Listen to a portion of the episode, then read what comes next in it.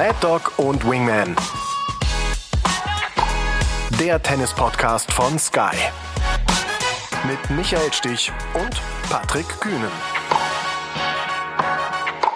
So, liebe Tennisfans, herzlich willkommen zu unserer zweiten Ausgabe im Jahre 23 von Mad Dog und Wingman mit unserem lieben Paul Häuser. Bevor ich gleich darauf eingehe, äh, worüber wir in dieser Folge sprechen möchten, erstmal persönliche Erlebnisse, die wir ja gerne immer mit euch teilen. Und meins ist, dass ich zurzeit fast täglich auf dem Heimtrainer sitze, auf dem Peloton-Fahrrad. Und äh, es ist eine echte Herausforderung. Ähm, natürlich mache ich das zum einen, um ein bisschen abzunehmen. Ihr habt mich lange nicht gesehen, also von da ist das nicht so ganz schlimm. Ihr werdet mich rank und schlank sehen, wenn ich wieder da bin. Aber es ist auch eine großartige Art und Weise, sich motivieren zu lassen. Tolle Trainer, tolle Instructors. Also äh, das ist so mein Programm, was ich äh, gerade so ein bisschen durchziehe. Und Patrick, bei dir, weiß ich ja, hast du mir erzählt, du hattest ein ganz besonderes Wochenende. Du warst bei einem, einem Herren Wim Hof. Ich habe von dem natürlich schon gehört und du hast mir von dem damals mal erzählt, aber das ist ein ganz besonderes Wochenende gewesen, was unsere Zuhörer, glaube ich, gerne mal hören würden. Ja, ich habe ja äh, sein Buch vor knapp zwei Jahren schon mal gelesen und ähm, das hat mich sehr, sehr ähm, begeistert und äh, bei mir auch eine große Neugierde geweckt. Ich habe dann auch äh, ja die die Atemmeditation ausprobiert und ähm, muss sagen, das tut mir sehr gut, mache ich nach wie vor. Und hat dann irgendwo so die letzten Wochen, letzten Monate mal so Lust bekommen, vielleicht das mal auch live zu erleben. Bei einem Event war ich zu spät bei der Anmeldung. Das war am Tag, nachdem ich die Info bekam, dann auch schon ausverkauft, aber es hat jetzt geklappt im Januar. Und ich war tatsächlich zwei Tage dort bei ihm in seinem Wim Hof Zentrum dort. Ich muss sagen, es waren zwei ganz tolle Tage, ungefähr 60 Teilnehmer dort. Ähm, ja, faszinierend. Also es ging natürlich auch um die Kälte, was ja sein zentrales Thema eben auch ist, ähm, die ganzen Benefits, die die Kälte ja auch mit sich bringt, kalt duschen oder auch mal ins Eisbad und äh, es war toll, das auch dort live zu erleben mit ihm persönlich, aber auch mit diesen 60 Teilnehmern, die alle ja nach einem halben Tag zu so einer unglaublich homogenen Community zusammengewachsen sind. Ähm, war ein tolles Erlebnis, hat mich mehr erreicht, als ich am Anfang gedacht habe. Ich habe viel mitgenommen. War wirklich toll, ein tolles Erlebnis. Spannend, ja, du hattest mir erzählt, äh, Eisbäder, ne? Du hast irgendwie mit einer Minute oder anderthalb angefangen, am Ende hast du es drei Minuten in so, ein, in so einer Eistonne ausgehalten. ja. ähm, wir haben das früher auch mal probiert. Also auf den Tennisturnieren ist es ja mittlerweile gang und gäbe, dass die Spieler gerade im Sommer, wenn es heiß ist, dann in so eine Eistonne gehen. Aber äh, ich setze die Challenge, mein Lieber, ja. wenn wir uns irgendwann sehen. Oh ja ähm, dann gibt's irgendwo eine Eistonne. Oh, und am liebsten nehmen wir Paul mega. natürlich mit dazu. Oh. Und dann werden wir uns in die Eistonne setzen und mal gucken, wer länger durchhält. Das ist mir, ich freue mich drauf. Das ist eine mega Idee. So, und und dann machen wir natürlich, dann machen wir keinen Podcast raus, sondern müssen wir das natürlich mit dem Video begleiten, Paul. Das kriegen wir organisiert. Wir drei in das der Eistonne. Wir organisiert. Das wird ein, ja, ein Short Clip. Bei mir wird es ein sehr, sehr Short Clip, ehrlicherweise. Vielleicht dauert er nur 30 Sekunden. Ich weiß es noch nicht ganz genau. Ich muss zu Hause trainieren, aber bis meine Badewanne mit Eiswürfeln voll ist, äh, da muss ich viel Eis produzieren. Grandios. Aber eine Frage noch zu, zu Patrick. Also hast du dann direkt jetzt von diesem Wochenende was implementiert in dein tägliches Leben? Was, was hast du vielleicht jetzt schon umgestellt? Naja, ich habe wirklich so die, die ja, Thematik Eisbad bisher durchgezogen, täglich. Ja, täglich. Also täglich. was heißt Eisbad? Ne? Also ich bin dann jetzt hier, ähm, bei uns gibt's äh, so einen kleinen Teich ums Eck und dann gehe ich da mal ein paar Minuten rein. Ähm, ist natürlich echt frisch, aber es geht, es geht, man kriegt's hin und das, das danach ist das Gefühl danach ist eben wirklich echt klasse, aber es ist auch immer wieder so eine Challenge. So kurz davor denke ich immer wieder, ach nee, komm, ey, das ist echt tierisch kalt, ja. Aber durchziehen, durchziehen und durchziehen. danach ist auch echt, äh, fühlt sich's gut an. Ich erinnere mich, Patrick, an meine Zeit als Direktor am Hamburger Roten Baum, als du ja noch äh, Davis Cup Captain warst, verantwortlicher, waren wir ja morgens dann immer eine Stunde Tennis gespielt genau. haben. Und das war dann schon so um halb acht, acht, wie auch immer. Und dann gemeinsam, also nicht in eine Dusche, aber gemeinsam duschen gegangen sind, in zwei Duschen. Und uns selber gechallenged haben und sagen, wir duschen nur kalt. Und wir haben Verrückt, nur kalt ja. geduscht nach diesen Trainingseinheiten. Und wir haben uns so großartig gefühlt. Ja. Und ich habe, kann das noch toppen, ehrlicherweise, mhm. nicht ganz, aber so ein bisschen. Ich habe, wenn ich über Neujahr immer auf Sylt war, was ich viele Jahre gemacht habe, dann habe ich am 1. Januar immer das Neujahrsbaden in der Nordsee gemacht. Das war oh. auch kernig, ne? Und das ist schon schattig, ja? ja. Und da schwimmst du keine Bahn. Also da gehst du rein und da kommst du wieder raus. Aber wir haben die Challenge auf dem Zettel. Wir sind sie unseren Zuhörern, unseren Fans schuldig, sie irgendwann einzulösen. Paul, und du bist natürlich dabei. Und nicht nichts mit Neoprenanzug Paul, und was Paul auch hat jetzt ne? schon heiße Ohren. Paul kriegt schon heiße Ja, Ohren. Neopren- genau. Nicht Neoprenanzug. irgendwelche Hilfsmittel. Ich bin Sehr dabei. Schön. Aber ich finde, ich finde, Okay. das gibt uns einen super Übergang, weil das ja die mentale Komponente ist und womit sich die Spieler bei den diesjährigen äh, Australian Open auch auseinandersetzen mussten, wieder mal mit vielen Aspekten, die dazu kamen. Und ähm, lass uns gleich einsteigen. Und ich würde gerne mit den Damen anfangen. Australian Open, so ein bisschen Rückblick. Erstmal äh, Sabalenka als Siegerin, eure erste Reaktion. Also ähm, ja, ich war vom Verlauf des Turniers ein bisschen überrascht. Wir hatten ja in unserem letzten Podcast auch so ein bisschen die Favoriten gestreift. Auch nach dem United Cup ähm, sah ich Jessica Pegula, Madison Keys, Iga Swiatek eigentlich vorne und hatte ja Rina Sabalenka gar nicht so auf der Rechnung, muss ich ehrlich sagen.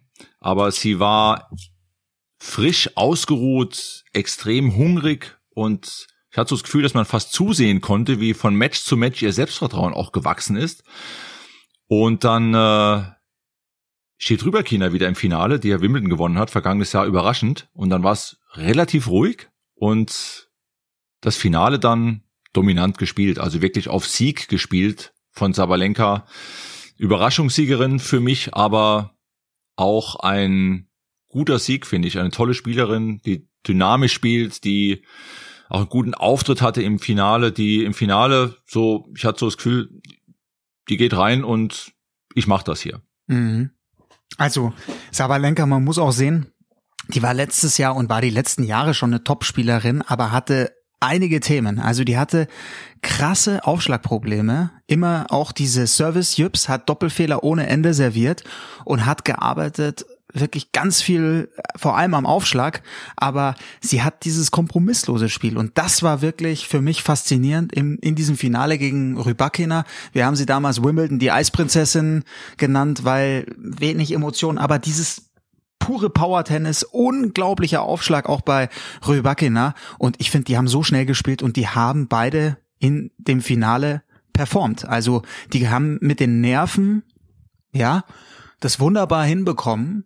Rybakina hätte ihren zweiten Slam gewinnen können und für Sabalenka war es jetzt der erste große Triumph und die hat wirklich, also gerade am Schluss, das war so spitz auf Knopf, sie hat das Match dann wirklich gewonnen, ja, mit diesem Willen auf die Punkte immer weiter drauf zu gehen. Also Die hat da drauf gezündet auf die Bälle, wo du dir denkst, normalerweise geht es doch schief auf auf diesem Level, wenn du wenn du so hohes Risiko geht, gehst, ist aber nicht und und das war finde ich beeindruckend und ja auch auch die Doppelfehlerproblematik äh, so gut im, in den Griff bekommen. Das ist finde ich auch finde ich ein tolles Signal Richtung Sascha Zverev. Also ich äh, kann das beides euch da nur recht geben. Ich fand auch sehr interessant, weil es doch beides Powerfrauen sind. Das dokumentiert ja so ein bisschen die neue Art des Damentennis auch. Sehr kraftvoll, sehr dynamisch, sehr athletisch. Ich mag der äh, Rybakina wahnsinnig gerne zugucken, weil sie trotzdem unglaublich smooth Bewegung hat. Der hat ist ein unheimliches Bewegungstalent und es scheint ihr alles sehr leicht zu fallen, wenn sie den Ball beschleunigt, was bei einer Sabalenka anders ist. Die muss schon sehr viel mehr arbeiten und sehr viel mehr Kraft aufwenden, sage ich jetzt mal. Aber sie hat im Vergleich zu den letzten Jahren, Paul, du hast es gesagt, sie war immer irgendwie vorne mit dran, ist aber immer an ihren eigenen Nerven gescheitert. Und ich glaube, weil sie irgendwann aufgehört hat, gewinnen zu wollen, sondern versucht hat, nicht zu verlieren. Und in diesem Match war es, und das ganze Turnier von ihr war so, ich gehe daraus, weil ich will gewinnen. Ich, ich gehe das Risiko und ich glaube, wenn du mit dieser Einstellung reingehst, gelingt dir auch viel mehr und die Fehlerquote ist auch geringer, weil du von dir selbst überzeugt bist. Und weil es nicht darum geht, etwas zu vermeiden, sondern etwas zu erreichen. Und das ähm, war eine tolle Einstellung von ihr, muss ich sagen. Ich tue mich trotzdem schwere Matches zu sehen, weil ihr Lärmpegel ist doch sehr hoch während der Matches. Und das äh, kann schon so ein bisschen störend sein, wenn man das als Zuschauer verfolgt. Aber ich habe mich wirklich für sie gefreut. Ähm, tolle Werbung fürs Damentennis, muss man ganz klar sagen. Und macht Lust auf mehr, auf das, was in diesem Jahr noch kommt. Und das, sind- das waren nicht die einzigen beiden. Auch eine Linette, die mit Ende 20 im Halbfinale plötzlich steht. Auch eine sehr elegante Spielerin, smooth, auch so diesen nächsten Step gemacht. Junge 17-, 18-jährige Spielerin, die wieder durchgekommen ist. Wie du sagst, Patrick, die Amerikanerin, die mit die großen Favoriten waren, die im Endeffekt gescheitert sind, an was auch immer. Also ähm, es war sehr abwechslungsreich, sehr, sehr interessant. und hat Lust gemacht auf das, was da jetzt wirklich kommt. Ja. Pegula gegen Azarenka raus, Viktoria Azarenka, die auch wieder grandios gespielt hat, dann aber finde ich gegen die Rybakina wiederum keine Chance hatte gegen diese Power. Und Rybakina müssen wir eben noch dazu sagen, die hat Iga Swiatek glatt in zwei rausgenommen. Und ja, wirklich bemerkenswert, läuft so unterm Radar. Patrick, du hast es gesagt, so man redet nicht so über Rybakina, aber wenn die die Punkte von Wimbledon hätte, also die ist gekommen, um zu bleiben, um richtig in der in der Weltspitze bei den bei den ganz schnellen Belegen sehe ich die weit weit vorne. Elena Rybakina. Ja, vor allem auch mit der Aufschlag, Aufschlagstärke auch. Ne? Ja. Dann lass uns mal zu den Herren schauen. Lass uns mal gucken, was uns da überrascht hat oder auch nicht überrascht hat äh, all unsere Favoriten, obwohl wir ja, glaube ich, alle gesagt haben, Djokovic ist ganz klar mit einer der Top-Favoriten, aber wir haben alle doch mhm. irgendjemand anders gewählt, wenn ich das richtig in Erinnerung habe. Ähm, und äh, haben auch ein bisschen auf die Außenseiter gesetzt, aber es ist wieder alles beim Alten geblieben. Was habt ihr aus dem Turnier insgesamt gemacht? Und natürlich mit dem Sieger, ich muss sagen, ich, ich schätze ihn ja unglaublich, war ja oft in den letzten zwei Jahren auch nicht immer so ganz angetan von seiner Art, wie er das gemacht hat, aber ähm, losgelöst von diesem Verletzungsthema, machen wir vielleicht nochmal irgendwie dazwischen gleich, aber der hat im Halbfinale, im Finale, der hat einfach großartiges Tennis gespielt. Der hat die Australian Open gewonnen, hat nur einen einzigen Satz verloren auf dem Weg zum, auf dem Weg zum Sieg ähm, und hat, man kann nicht mehr sagen, einfach absolut verdient diese Australian Open gewonnen, oder? Ja, vor allem ab Viertelfinale. Ne? Alles in drei Sätzen glatt gewonnen aufs Finale. Heute gegen Tsitsipas dominant, war wie immer in den entscheidenden Momenten voll da, hat sein bestes Tennis gespielt, was mir wieder mal, wie so oft bereits, aber wieder mal heute im Finale extrem aufgefallen ist, ist, wie beweglich er ist, wie er den Platz mhm. covert. Also da waren teilweise auf der Einstandseite Returns von außen, fast neben dem Doppelfeld dabei und Tsitsipas spielt dann in die offene Rückhandecke, Djokovic läuft hin, fast im Laufen dann den Ball im Aufsteigen genommen, Cross passiert, also die Beweglichkeit, die Präsenz, es war alles da, er war hungrig und auch nach diesem, ich will es mal so formulieren, sehr, sehr schwierigen vergangenen äh, Beginn des Jahres mit, mit den all diesen Aktionen in Australien, ähm, war das schon eine bärenstarke Leistung, die er hier gebracht hat, weil er auch vorher nicht wusste, wie wird er empfangen auch. Ne? Mhm. Ja, also zur Verletzung vielleicht ganz kurz. Goran Ivanisevic hat eine Pressekonferenz nach dem Finalsieg gegeben, hat gesagt, die meisten Spieler hätten, wenn sie das MRT gesehen hätten, hätten rausgezogen, hätten nicht gespielt. Das ist jetzt sein Trainer, was er sagt. Es sah komisch aus, gegen Dimitrov finde ich vor allem. Ich habe da eine WhatsApp an euch geschrieben, habe gesagt, der wird das Turnier so nicht gewinnen. Jetzt sehe ich natürlich verdammt blöd aus danach, weil er ist eigentlich, er ist eigentlich danach ist er durchmarschiert. Und ich habe von der Verletzung nicht mehr viel gesehen. Und was mich was mich wirklich erschrocken hat, wenn man auf die Konkurrenz blickt, also Alex de Menor Top 25 Spieler, den hat er ja sowas von filetiert. Und auch ein André Rublev, wir reden ja von einem Top 10 Spieler, der hatte nicht den Hauch einer Chance gegen gegen Djokovic und das ist wirklich auch, ich meine, Djokovic ist jetzt 35, wird im Mai 36. Das ist wirklich auch für die, für die kommenden Jahre. Der will ja noch ein bisschen spielen. Das ist eine Dominanz, die ich, die ich wirklich schwierig und die auch teilweise ein bisschen langweilig für viele Zuschauer da, da draußen ist. Aber Frage an euch. Ich hatte schon auch das Gefühl, so von der emotionalen Ebene, Novak Djokovic war ein bisschen auch auf so einem, auf so einer Mission, auf so einem Rachefeldzug in Bezug auf das Jahr vorher, was da alles passiert ist, die ganzen Nebengeräusche, dieses Fiasko in Australien. Ja, ich glaube, das ist, das ist jetzt zwölf Monate her. Ich glaube, das spielt bedingt eine Rolle. Das ist sein Lieblings-Grand Slam. Er hat es jetzt zum zehnten Mal gewonnen. Ich glaube, das ist für ihn Motivation genug. Er hat ja an seiner Siegesrede trotzdem auch Craig Tiley, dem Turnierdirektor der Australian Open, gedankt für die ganze Unterstützung. Also ich glaube, das sind Emotionen, die irgendwann mal hochkochen. Da sagt man auch mal was irgendwie in einem Moment. Aber ansonsten, glaube ich, hat das für ihn keine Rolle mehr gespielt. Zumal er es selbst verschuldet hat, muss man ja immer so sagen. Es ist ja nicht so, dass nur alle anderen schuld waren. Also er ist ja ein Teil mhm. davon gewesen. Ähm, ich tue mich mit dieser Verletzungsgeschichte schwer und ich tue mich auch mhm. mit, so, mit so einer Aussage von Goran Ivanisevic schwer zu sagen, jeder andere, wenn man das MRT gesehen hätte, nicht mehr gespielt. Ich spiele nicht nach dem MRT-Bild. Ich spiele danach, wie ich mich fühle, logischerweise. Und äh, wenn Muskel gerissen ist, kann ich nicht spielen. Da kann auch ein Novak Djokovic nicht spielen. Also das ist völlig egal. Mhm. Ähm, und ich finde es super, dass er sich durchgebissen hat. Also dafür erstmal den größten Respekt. Nur wenn du natürlich Matches siehst, wo er dann äh, läuft wie und sich bewegt wirklich und sprintet und, und, und rutscht und macht und tut und dann beim nächsten Schlag aber dann quasi umfällt mit der Begründung, ja, die Pillen wirken mal 20 Minuten, dann wirken sie 10 Minuten wieder nicht wissen wir, Patrick, beide, das ist einfach, das geht nicht, das gibt's nicht so. Ähm, und deswegen glaube ich, kann man, und das hat mit einer Schmälerung seiner Leistung überhaupt nichts zu tun, aber einen gewissen Show-Effekt, eine gewisse mentale Komponente würde ich dort nicht rausnehmen, die auch vielleicht beabsichtigt war oder nicht, das will ich gar nicht unterstellen aber ähm, äh, er hätte diesen Erfolg nicht erringen können, wenn er nicht, ich sag mal, zu 99 Prozent fit gewesen wäre. Und deswegen tue ich mich mit der Nummer so ein bisschen schwer. Also ich hatte das Gefühl, dass ich mit Verletzung äh, besser bewegt, als ich es in meiner ganzen Karriere hinbekommen habe. Jetzt könnte ich ja sagen, das ist ja nicht so schwer, aber das stimmt natürlich nicht. Du warst ja auch ein Bewegungstalent. Das sagst du ja nicht. Nein, aber er hat er hat's verdient gewonnen. Das steht ja am Ende über allem und ähm, und hat sein 22. Grand Slam Turnier gewonnen, ist jetzt gleichgezogen mit Rafael Nadal und wie du gesagt hast, Paul, wir werden ihn noch ein bisschen sehen auf der Tour. Also er wird nicht mhm. verschwinden. Ja, ähm, auch, und, auch mit dem Ziel, mit dem Ziel, alle vier Grand Slams zu gewinnen. Das, da bin ich mir ganz sicher, dass das das große Ziel ist nachdem er es damals bei den US Open nicht geschafft hat, gegen Medvedev unterlegen mhm. ist. Das muss das Ziel sein. Das ist sein Ziel, sein Antrieb. Dafür spielt er, ne? Ja. Mhm. Und eins muss jetzt ich noch. hat er gleich gezogen. Ja, ja jetzt hat er gleich gezogen. Aber was ich noch sagen will, ist, äh, du sprachst an die anderen Spieler, ein Rublev und auch ein Alex de Minor, auch ein Tsitsipas im Finale so ein bisschen. Ich finde, es hat sich wieder gezeigt, dass er in dem, was alle eigentlich spielen, mit Abstand der Beste ist. Er hat seinen Aufschlag extrem verbessert. Ich war sehr überrascht von seinem Aufschlag, von der Qualität seines Aufschlags.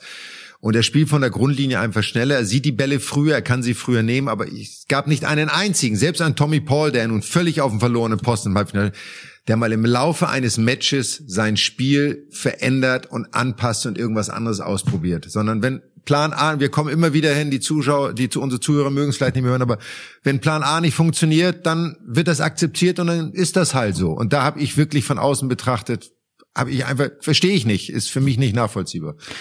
Aber genau dazu eine Nachfrage. Michael, mir ging's ganz genauso bei Tommy Paul. Und dann habe ich recherchiert und der hat in der Pressekonferenz dann auch gesagt, ich hatte einen Plan mit Brad Stein. Wir haben überlegt, Surf and Volley, ich gehe nach vorne.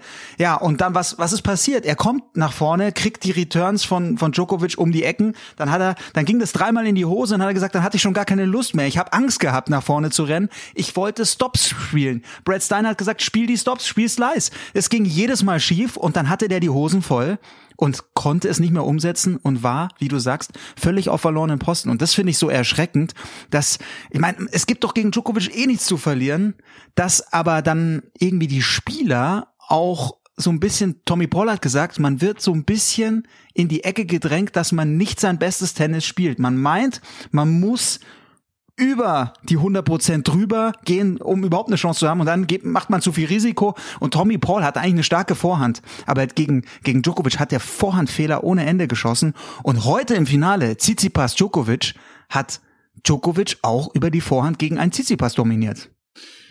Ja, also heute im Finale war, waren schon noch Chancen da, finde ich, vor allem im Tiebreak im zweiten Satz ja auch, als Tsitsipas da drei Vorhandfehler gemacht hat.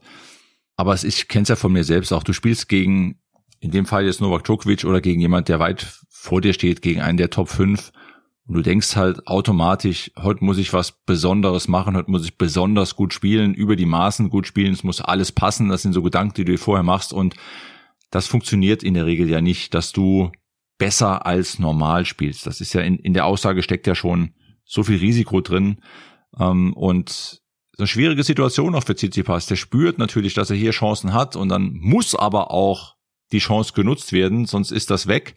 Dann geht das Risiko bisschen hoch, die Fehler kommen, die zwei, drei Fehler dann im Tiebreak im zweiten Satz und dann ist Djokovic mit 2-0 Sätzen einfach auch weg.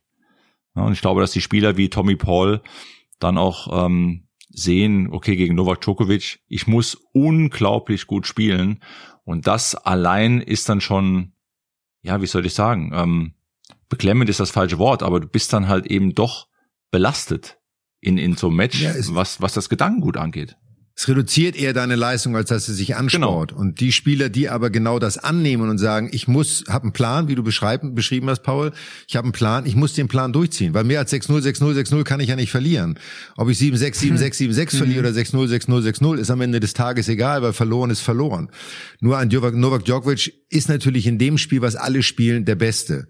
Absolut. Äh, Tommy Paul mit seiner Vorhand, ich kann das nicht beurteilen, ich habe zu wenig von ihm gesehen, aber das, was ich technisch sehe, ist das mit Sicherheit sein seine größte Schwäche, weil er da einfach äh, technisch gesehen eine echte Kinke drin hat, wenn es dann mal zu viel Druck wird. Und bei Tsitsipas fand ich zum Beispiel, mhm. gab es einen entscheidenden Punkt. Er hatte bei 5-4 im zweiten Satz bei Aufschlag Djokovic Satzball. Und wenn man sich den Ballwechsel nochmal anguckt, kannst du genau sehen, Tsitsipas hat nicht versucht, den Punkt zu gewinnen, sondern er wollte nicht den Fehler machen. Und Djokovic hat versucht, den Punkt zu gewinnen. Und das unterscheidet Djokovic von den allen, die da draußen sind, dass er, wenn es drauf ankommt, bereit ist, das Risiko zu gehen und zu sagen, ich kann mich auf mich verlassen. Das wird auch mal in die Hose gehen, aber dann geht's Leben trotzdem weiter. Nur die anderen sind gar nicht bereit, das Risiko zu gehen. Und deswegen gewinnt Tsitsipas den zweiten Satz. Kann das Match ganz anders laufen, weil Novak war so ein bisschen mhm. mental angestrengt, so Rückhand kam bei ihm gar nicht irgendwie. Aber das sind diese ein, zwei Punkte im Match, die du machen musst, wenn du dann so einen Titel gewinnen willst. Und das hat leider nicht geklappt. Aber trotzdem, Michael, wen siehst du auf der Tour? Wer hat vielleicht auch das Zeug mit dem, was jetzt in dieser Saison noch kommt, da Djokovic komplett aus der Reserve zu locken, ihn zu knacken? Jetzt, jetzt geht's dann in den US Miami wird er wahrscheinlich nicht spielen, aber danach geht's auf den Sand Richtung French Open. So wie Djokovic sich jetzt präsentiert hat, ist er ja auch bei jedem Slam, der jetzt kommt, erstmal der Top-Favorit. Aber wer, naja, wer das, ist da, der ein bisschen für Spannung sorgt? Man Alcaraz, wenn der fit wiederkommt, ein, ein Felix Auger aliassim, ohne Frage, ähm, sind Holger zwei Rune. Spieler. Holger Rune, so, der ja nun auch hätte sein Match gewinnen müssen, eigentlich. Ich meine, hat zum Match serviert, so, also, mhm ja, ähm, gegen Rublev, ja. Äh, ein Spieler, der, glaube ich, diesen Respekt hat vor der Leistung, aber nicht den Respekt hat auf dem Platz, sondern sagt, weißt du was, ich bin hier, um zu gewinnen. Du kannst von mir aus 100 Grand Slams gewonnen haben, darum geht's nicht. Heute ist mein Tag. Und das ist die nächste Generation. Die Generation der Tsitsipas, auch der Alexander Zverev. Die Spieler haben es jetzt mhm. schon so oft versucht gefühlt und sind bei den Großen am Ende immer gescheitert, dass es für die, glaube ich, immer schwerer wird, weil ja schon wieder die nächste Generation nachkommt. Aber ähm, äh, du musst dir immer sagen, du hast gegen Novak Djokovic im Endeffekt nichts zu verlieren im Sinne von, du musst dein Spiel spielen, du musst dir selbst vertrauen und wenn du an dem Tag besser bist und auch Novak Djokovic hat schlechte Tage, dann wirst du ihn auch schlagen. Aber den Glauben musst du halt einfach haben. Was ist mit den jungen US-Amerikanern, die jetzt auch für Furore gesorgt haben, wie zum Beispiel ein Sebastian Korda oder ein Ben Shelton? Was traut ihr denen nachhaltig zu? War ja schon ein beeindruckendes Turnier von beiden.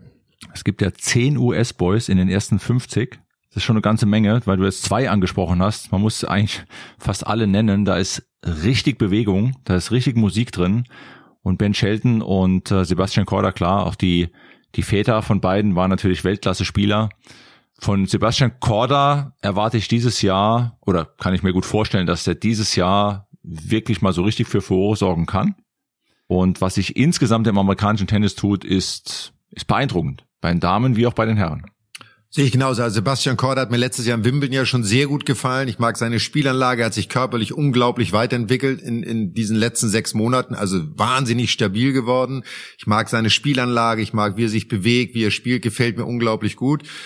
Ben Shelton war super interessant zu sehen, aber wir hatten schon viele Spieler, die bei einem Grand Slam mal so einen Ausreißer hatten und gut performt haben. Da bin ich mir nicht so ganz sicher, ob denn das auch nachhaltig sein wird, um auch für die ganze Weltspitze, um ganz in die Weltspitze zu kommen. Beim Korder sehe ich das auf jeden Fall so. Der hat das Potenzial dazu. Aber es zeigt halt einfach auch, wenn so viele junge Spieler da sind, die sich gegenseitig alle anspornen, die miteinander trainieren, die sehen, guck mal, der steht fünf Plätze vor mir, da will ich aber auch hin. Ich will der Beste sein. Dazu muss man sagen, die Amerikaner haben mit Andy Roddick den letzten Grand Slam-Sieger gehabt, was jetzt mittlerweile, glaube ich, fast 20 Jahre her ist oder 18 Jahre oder was auch immer. Also das heißt, die haben ja auch eine extrem lange Durststrecke durchmachen müssen. So, ähm, und das äh, wurde immer mal Zeit, aber dass es dann in so geballter Form kommt, ist schon, spricht auch für das Nachwuchskonzept, was dort gefahren spricht aber auch für die Spieler selbst, mhm. dass sie diesen Vielleicht Challenge noch ein Satz zu Papa Shelton. Du kennst ihn gut, Michael. Brian? Ja, ich kenne ihn nicht gut, aber ich habe einmal verloren gegen ihn. Darauf willst du ja hinaus. Aber danke für die Nachfrage, Paul. Ja. Wimbledon, Court of the Graveyard, äh, 1994, 94, 94 glaube ich, ja. oder 94, 94. Ich glaube sogar relativ glatt bin ich oder vier Sätze ja, oder ich weiß es gar nicht mehr genau. Unsere Zuhörer können jetzt nicht, unsere Zuhörer können jetzt, können jetzt nicht sehen, wie Paul, das ist gemein. Paul so das ist gemein. grinst dahinter sein ja, Mikro. Ja, ja, ja da, da holt er so, so einen kleinen Joker aus der Tasche raus hier mit, mit Brian Shelton. Wahnsinn, Paul, da warst du gut vorbereitet. Guter Aufschläger, guter Athlet, aber hat es halt am Ende auch nie wirklich ganz nach vorne geschafft, muss man sagen. Und äh, das wird man bei vielen der US-Boys auch abwarten müssen, ähm, mhm. auch wirklich, wie nachhaltig das ist. Aber, aber die pushen sich ganz schön auch miteinander. Die pushen sich ja gegenseitig. Da ist richtig Dynamik drin. Da ist ein super Spirit auch da bei den Spielern untereinander und das ja, das ist natürlich schon noch eine Power. Die spüren ja untereinander, dass da einiges geht, machen sich gegenseitig Mut. Da müssen wir mal hinschauen, die nächsten Monate, was sich da noch so entwickelt.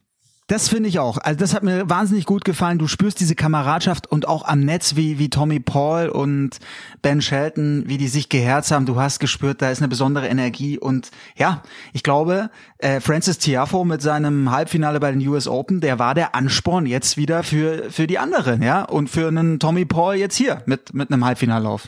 Ja, und die können es ja. Und das sind ja alles auch so ein Tommy Paul war ja schon vor drei, vier, fünf Jahren eines der gehypten Talente und hat am Ende nie wirklich performt. Und jetzt hat er so das erste Mal den Durchbruch und jetzt wird man halt sehen, ob er sich da oben halten kann, wenn er denn ganz nach vorne kommt. Aber ich finde, das bringt uns ähm, vielleicht mal zu diesem Thema äh, junge Spieler insgesamt und dann natürlich auch zum deutschen Tennis. So ein bisschen, weil das deutsche Abschneiden bei den Australian Open war ja doch sehr dürftig meine Prognose, dass wir keinen in, den zweiten, in der zweiten Woche sehen werden, hat sich ja bewahrheitet. Nicht, dass ich mich darüber freuen würde, aber ähm, hat sich ja doch sehr klar bewahrheitet, muss man sagen. Was habt ihr aus der deutschen Performance insgesamt gemacht und wie nehmt ihr das wahr? Ja, wahrnehmen tue ich genau so wie du. Ähm, ich habe mir mehr erhofft, ähm, aber wir haben jetzt bei den Herren natürlich äh, die, die Rückkehr von Alexander Zverev, der noch nicht da sein kann, wo er vorher war. Oskar Otte ist leider auch noch nicht in der Form, die er sich selbst auch natürlich wünscht. Und äh, Daniel Altmaier, bei dem ich immer das Gefühl habe, oh, der Junge ist dran. Der ist immer so dran, knapp dran, um, um den nächsten Schritt zu machen, hängt aber irgendwo fest. So dieser ganz, dieser, dieser Durchbruch ist noch nicht da. Und äh, auf der anderen Seite auch der Erfolg von Laura Siegemund, die dritte Runde spielt. Toller Erfolg für Laura Siegemund, das muss man wirklich sagen, die ja von dem Attitude, so wie sie auf dem Platz steht, schon auch sehr, sehr positiv ist, ihr Spiel spielt, ihr Spiel auch kennt.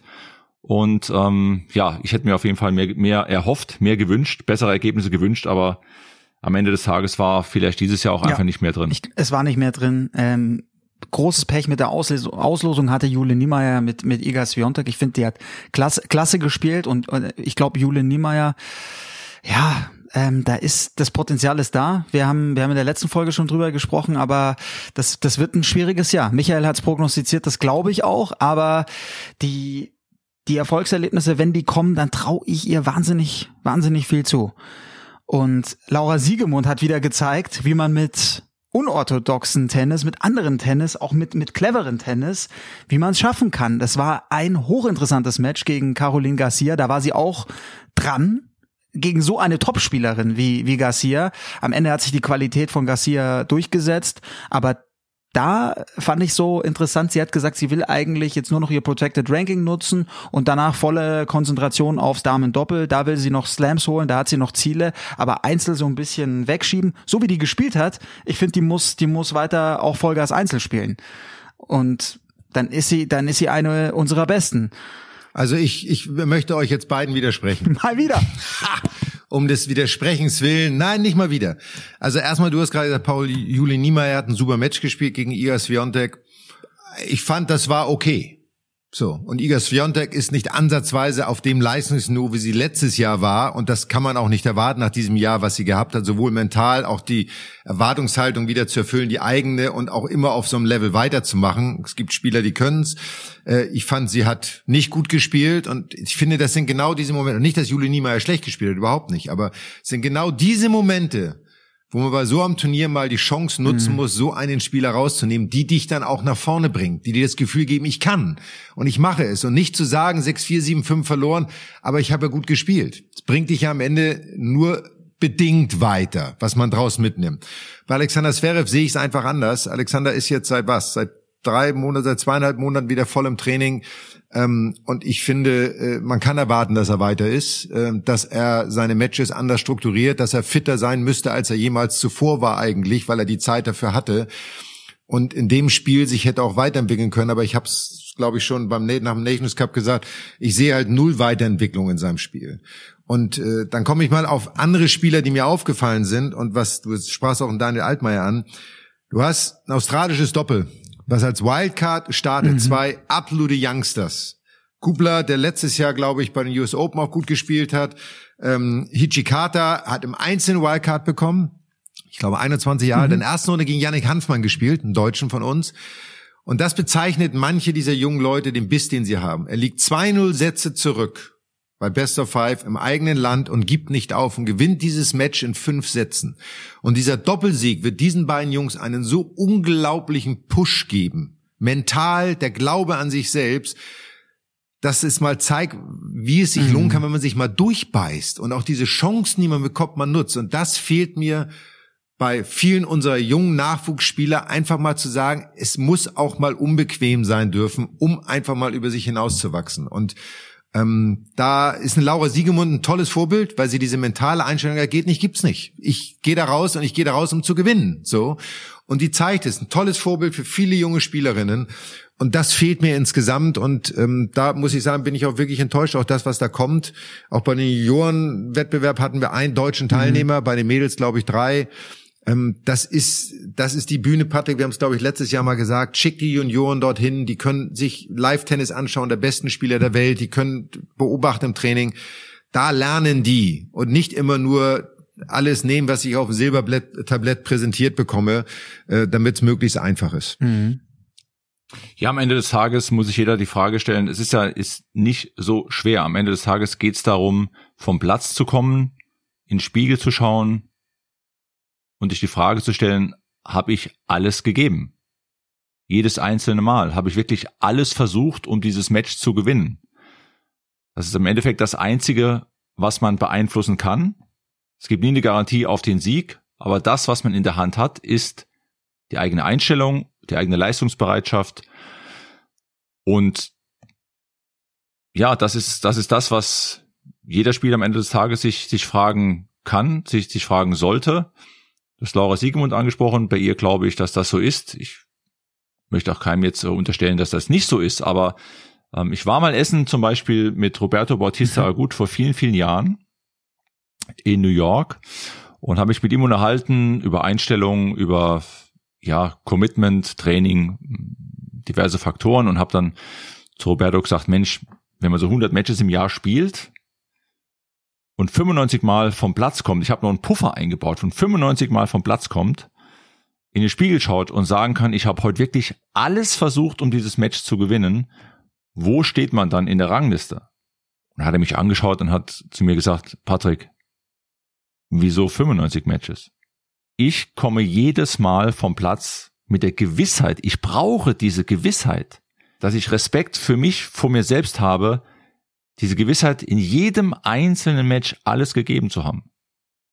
Und Roberto Bautista gut ist für mich ein sehr gutes Beispiel, ähm, der sich jahrelang in den Top 20, Top 15, mehrere Wochen auch Top 10 äh, hingearbeitet hat mit dieser Einstellung.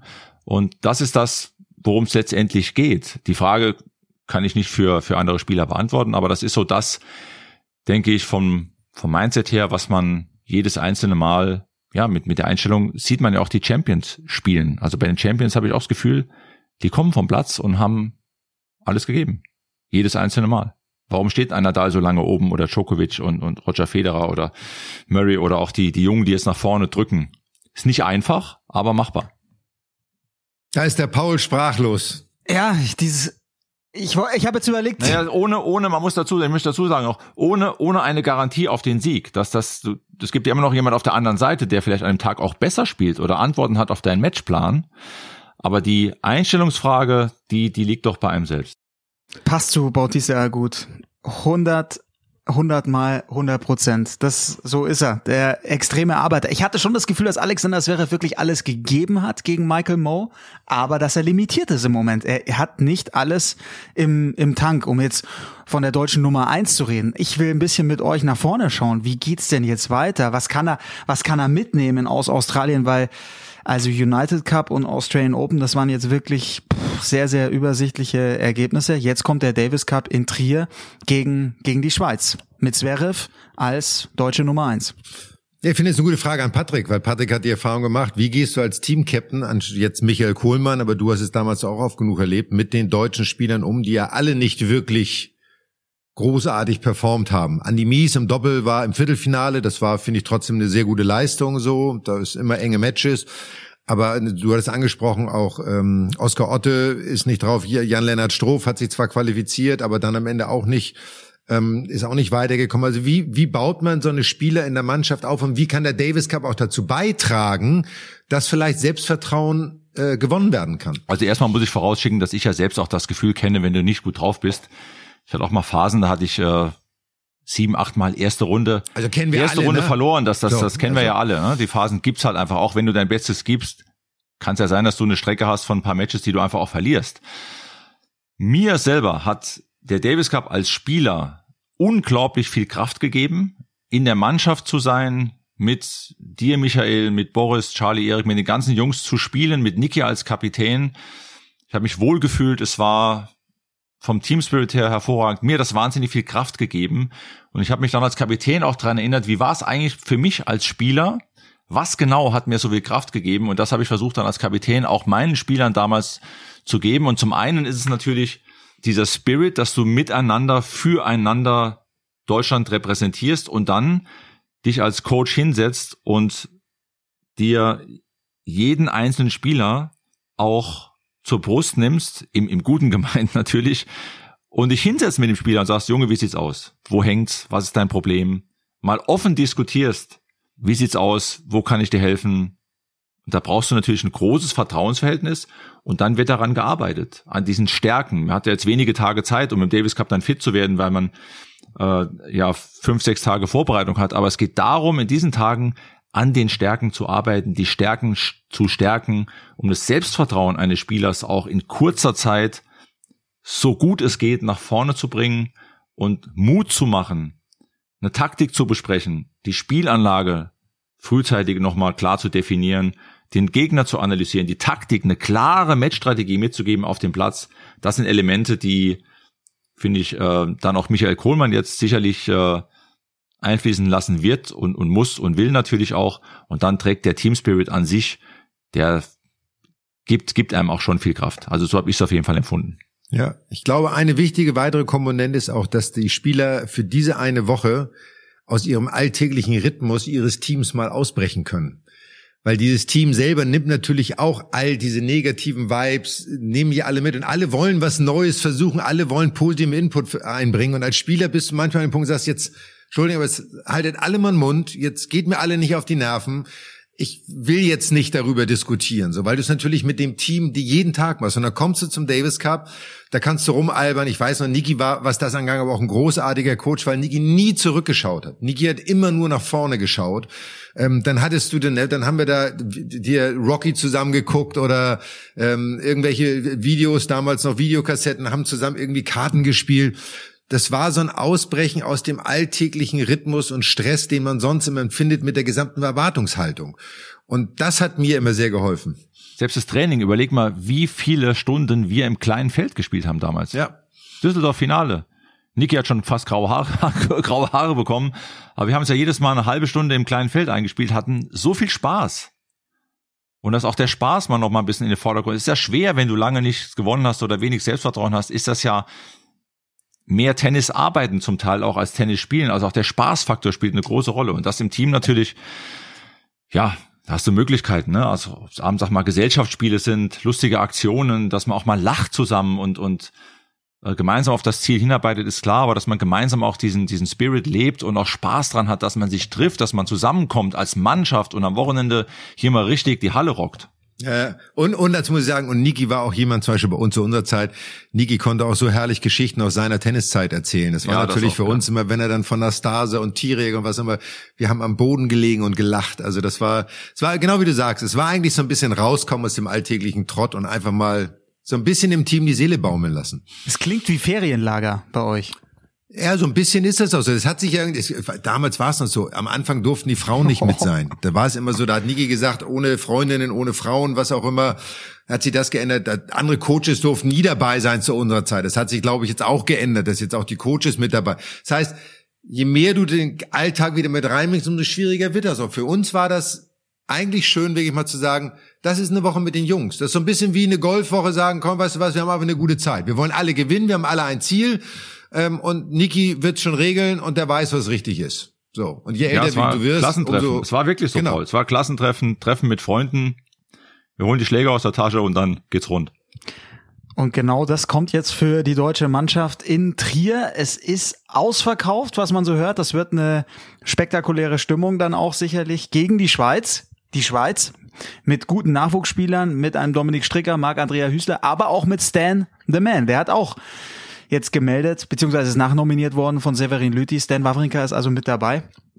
Ja, wollen wir noch kurz über Davis Cup reden? Wie, wie geht's langfristig weiter mit diesem Format? Cosmos Tennis ist raus.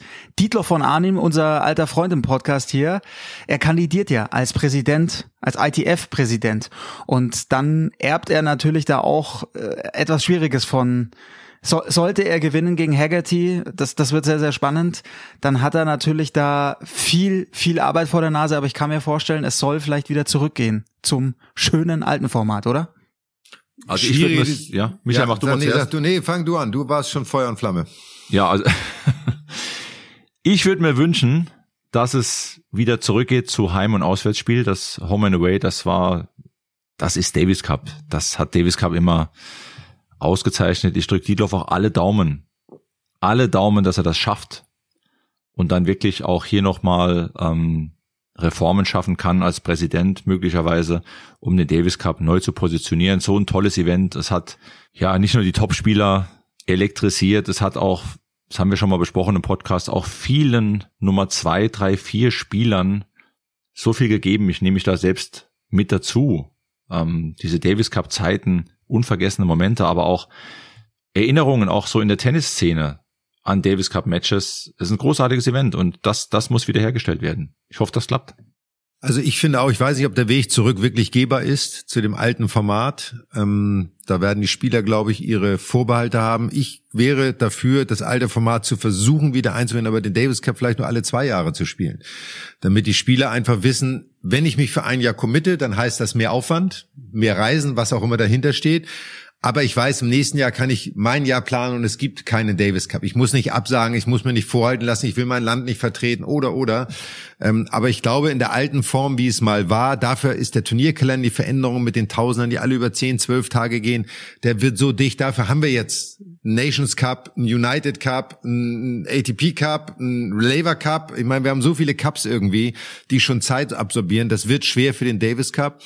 Und äh, da muss man Lösungen finden. Aber wir sagen es immer aus unserer Erinnerung raus, es gibt nichts Schöneres, als ein Heimspiel im Davis Cup zu haben, egal in welcher Runde, mit den Fans, mit deiner Unterstützung, wo auch eine Mannschaft über sich hinauswachsen kann und auch Außergewöhnliches erreichen kann. Und ähm, deswegen sollte man da versuchen, ranzugehen. Teil davon wird natürlich sein, diesen ganzen Prozess mit Cosmos aufzuarbeiten. Die ITF hat aus meiner Sicht ein ganz schlechtes Bild abgegeben. David Hacker, die hat sich total verzockt.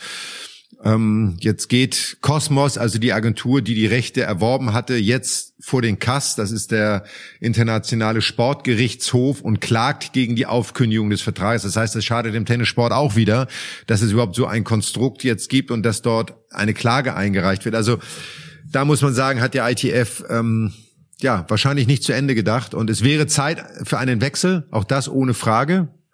Ähm, und äh, da werden wir sehen, was passiert. Ja, ich finde, nach diesem Fiasko, eigentlich müsste David Haggerty doch gleich zurücktreten. Mein Gefühl, das ist so schief gegangen. Er wird dir erklären können, warum es so gelaufen ist. Und er wird auch Rechtfertigung dafür finden, dass alles richtig war, so wie es gelaufen ist. Das ist ja nun mal in der Sportpolitik. Ich meine, das haben wir bei der FIFA mit Sepp Blatter nun lange genug erlebt oder mit anderen, die dort tätig sind ähm, oder beim IOC oder wo auch immer. Äh, das ist eine andere Spielwiese, ehrlicherweise, aber ich hoffe, dass die Mitgliedsverbände der ITF und alle, die darüber abstimmen, sich dieser Tatsache bewusst sind und dass es um den Sport geht und nicht um Seilschaften geht. Das wäre sehr wünschenswert. Ja, wie seht ihr, gebt noch eine kleine Prognose ab. Davis Cup, Deutschland gegen die Schweiz. Kleiner Tipp, unser Ausblick. Aufstieg. Schweres, schweres Match mit Wawrinka und äh, Hübler. Also die Schweizer haben wirklich ein gutes, gutes Team. Ich hoffe, dass der Heimvorteil hier das Zünglein an der Waage ist und dass die deutsche Mannschaft gewinnt. Ich tippe auf Sieg Deutschland. Heimspiel in Trier. Genau, sehe ich ganz genauso. Und dann geht's mit frischem Schwung rein in die, in die weitere Saison. Wir bei Sky sind dann auch live wieder richtig mit dabei auf Sky Sport Tennis beim Turnier in Rotterdam. Und dafür hat unter anderem auch Alexander Zverev dann gemeldet in der Ahoy Arena Vorher laufen schon spannende 250er Turniere, zum Beispiel Montpellier und wahrscheinlich Marseille. Doha will Zverev auch noch spielen vor Rotterdam. Also wir sind gespannt, wie Zverev seine Form weiter findet, wie es bergauf geht. Wir können dabei zuschauen und freuen uns natürlich dann auch schon auf Indian Wells und Miami, die nächsten Tausender. Tja, und ich werde in Rotterdam einen Tag live dabei sein. Ui. Ich habe dann nämlich wieder eine Veranstaltung mit einer Partnerfirma und äh, werde dann von meinen Erfahrungen wieder berichten können, wie es denn in Rotterdam war und wen Ahoi, ich dort habe ich. sehen können. ich finde, es ist ein guter Schluss. Ähm, ich glaube übrigens auch, dass die deutsche Mannschaft gewinnt. Äh, das Davis Cup wünsche es der Mannschaft auch wirklich sehr, dass sie diesen Spirit, den sie haben, dort weitertragen. Und ähm, dann können wir nächstes Mal, wenn wir in zwei Wochen wieder am Start sind, genau darüber berichten. Und normalerweise warten jetzt ja mal alle auf meine Cross-Promo für Formel 1. Sie kommt noch nicht. Ja. Ihr müsst noch ein bisschen warten, bis die schöne Cross-Promo kommt. Aber wir freuen uns sehr auf äh, unsere nächste Folge in zwei Wochen mit dann wieder spannenden Themen. Sicherlich werden wir über den Davis Cup reden und dann mal gucken, wie wir vorausschauen auf das, was kommen wird. Bis dahin wünschen wir euch allen alles Gute, viel Spaß, bleibt gesund und äh, Hört einfach rein und vor allen Dingen teilt es, Richtig. erzählt anderen, dass es uns gibt. Ganz, ganz wichtig. Und kalt duschen, haben wir gelernt. Wim Hof. Paul, fang du mal an damit. Ja. Ja, nicht nur Freude, nicht nur Freude jetzt. am Tennisspielen, sondern Freude am frisch duschen. Ich trainiere für euch zwei. So, Freue mich schon aufs Eisbad mit euch, Jungs. Das wird richtig früher, cool. Es gab doch mal, ich habe noch eine Idee. Früher gab es doch die Eisbucket Challenge, die es mal äh, im Internet gab, wo ja, ja ganz viel Geld eingesammelt wird. Wir können doch die Eisbucket Challenge mal weiterentwickeln und sagen, es geht nicht darum, sich Eis über den Kopf zu kippen, sondern es geht darum, in die Eistonne zu steigen. Jetzt haben wir aber so ein ganzes Paket für die ganze Saison so langsam so. auf der Bahn. Ja, und das finde ich gut auch für Sky. Alle unsere Kommentatorenkollegen und alle, wie da sind, wir von Sky sollten eine Eisbucket Challenge machen. Alle müssen in die Sehr Tonne. Gut. So nämlich. So, mal gucken, wie unsere Chefs darüber nachdenken. Bis dahin, bleibt gesund. Ciao, ciao. Tschüss. Macht's gut, viel Spaß da draußen.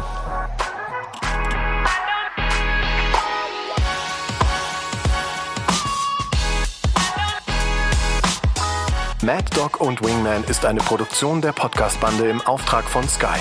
Neue Folgen gibt's alle 14 Tage, immer mittwochs, überall, wo es Podcasts gibt.